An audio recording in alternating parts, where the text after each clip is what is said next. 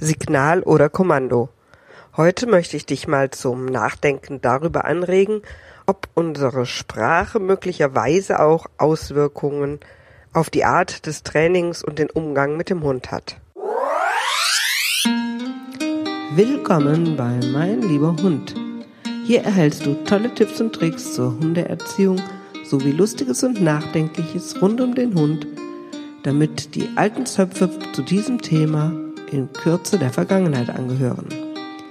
Ich bin Claudia Hussmann und dieser Podcast macht Spaß und bringt dir neue Erkenntnisse, wenn du deinen Hund mit Spaß und auf nette Art trainieren möchtest. Ja, ich habe mir öfter schon mal Gedanken darüber gemacht, ähm, ob das möglicherweise eine Auswirkung hat, wie man, ja, welche Sprache man im Hundetraining verwendet. Also ich, mir fällt es einfach auf oder mir ist es in den letzten Jahren aufgefallen, je nachdem, äh, auf welcher Webseite ich war oder wo ich trainiert habe, dass die Sprache doch sehr unterschiedlich ist. Also die einen sprechen halt von Signalen, von Training, ähm, von Verstärkung und so weiter und die anderen, die sprechen von Unterordnung, der muss parieren, der darf mich nicht dominieren, ähm, der wird abgerichtet. Ja, das sind alles solche Wörter, die für mich so ein bisschen die Fußnägel hochklappen lassen. Jetzt könnte man natürlich sagen, na ja, das ist ja äh, Hund und nicht Mensch, was, was rege ich mich überhaupt auf? Aber wie gesagt, das ist überhaupt nicht wissenschaftlich begründet. Es ist einfach nur so für mich ein Gefühl, was ich habe, dass je nachdem, wie man da mit der Sprache umgeht, eben auch sich das Ganze auf das Hundetraining auswirkt. So kommandieren impliziert für mich irgendwie schon so, der muss es tun und wehe, der macht es nicht. Es gibt aber echt Ärger und ähm, man überlegt da gar nicht, warum tut er das jetzt nicht. Vielleicht hat er Schmerzen, vielleicht hat er es einfach noch nicht gelernt, vielleicht kann er es in dieser Situation nicht, was auch immer. Es könnte ja alles Mögliche sein. Und ähm, so, der muss jetzt parieren, der muss das jetzt können und ich er weiß es, der das kann. Und das impliziert so, ja, so wenig Mitgefühl, wenig Empathie, wenig, ich weiß gar nicht, wie ich sagen soll. Also, bei mir sträubt sich jedenfalls alles und deswegen möchte ich heute einfach mal darüber, ja, euch anregen, darüber nachzudenken, was da vielleicht dran ist. Auch so dieses Wort Unterordnung. Klar, es ist ein gängiges Wort ähm, aus dem Hunde, aus dem Hunde, aus der Hundeerziehung, aus dem Hundebereich.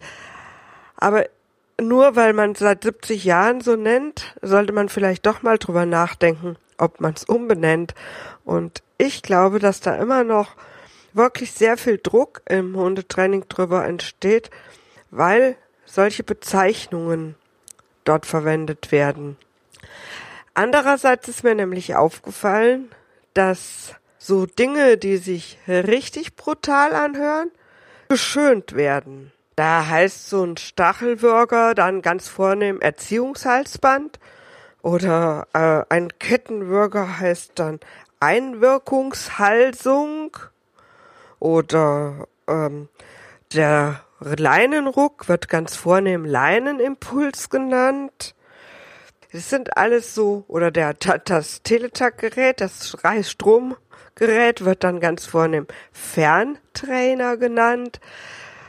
Ähm, ja, da habe ich dann wieder so das Gefühl, wenn dann diese Trainer, die so arbeiten, die Dinge wirklich beim Namen nennen würden, dann würde doch der ein oder andere zurückzucken und sagen, äh, ach nee.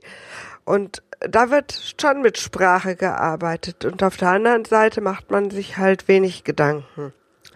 Ja, meine Intention ist eben einfach zum Nachdenken anzuregen. Ich selber möchte nicht kommandiert werden. Ähm, ich finde, es netter, wenn man von Signalen spricht, äh, denn im Grunde ist es ja so, dass unsere Hunde Vereinbarungen lernen. Das heißt, die lernen, wenn der Mensch zum Beispiel Sitz sagt, dann soll ich meinen Po auf den Erde tun und da vielleicht warten, bis der was anderes sagt. Oder wenn der mich ruft, dann soll ich zu ihm laufen, gelaufen kommen. Das sind ja Vereinbarungen. Die Hunde verstehen ja nicht unsere Sprache automatisch. Und ich fände es halt fair, wenn man da wirklich von Training spricht und auch den Hund quasi an die Hand nimmt sozusagen, an die Pfote nimmt und ihm das auf artgerechte und nette Weise erklärt. Und wenn ich dann immer so höre, na ja, ähm, das ist ja ein Hund, er hatte keine Gefühle und überhaupt, also ganz im Ernst, meine Hunde freuen sich, meine Hunde haben Angst, meine Hunde äh, sind mal traurig, meine Hunde haben also durchaus Gefühle und man hat das inzwischen auch nachgewiesen.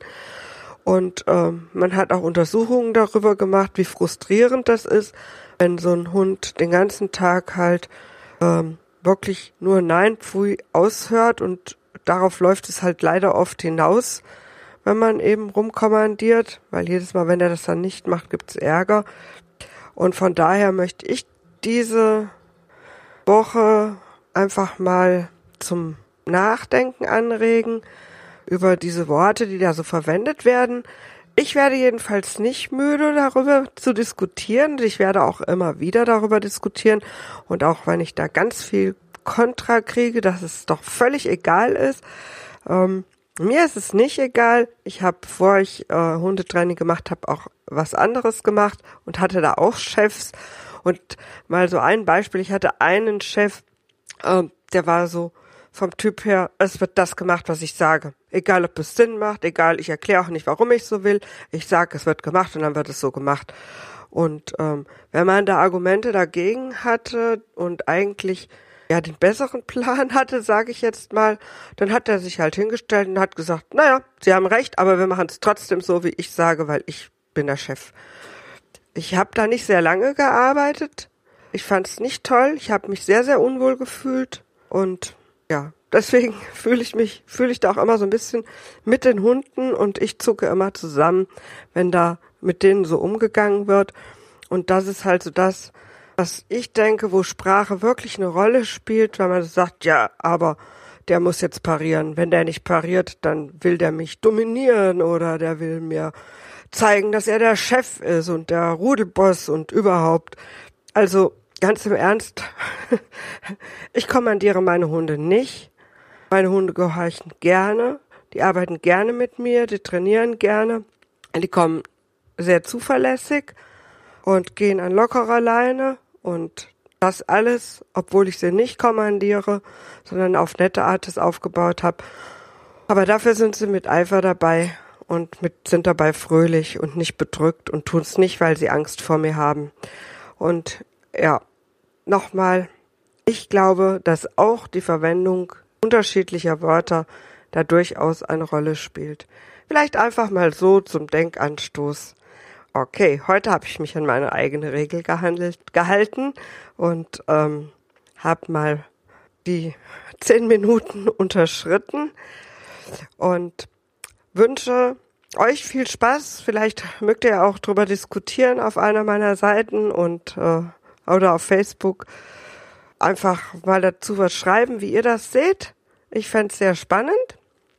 Ansonsten wünsche ich euch eine tolle Woche mit eurem Hund und nächste Woche gibt es mal so was Handfestes für die Welpenbesitzer, also die dürfen sich schon mal freuen.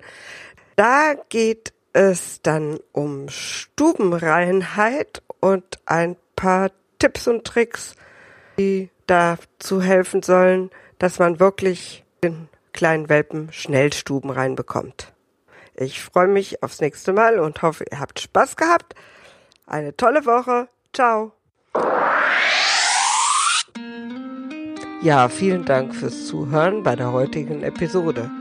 Mehr über mich und zu meiner Hundeschule erfährst du auf www.meinlieberhund.de oder www.hundeschule-meinlieberhund.de und ganz viele Tipps zur Welpenerziehung bekommst du auf welpenerziehung24.de.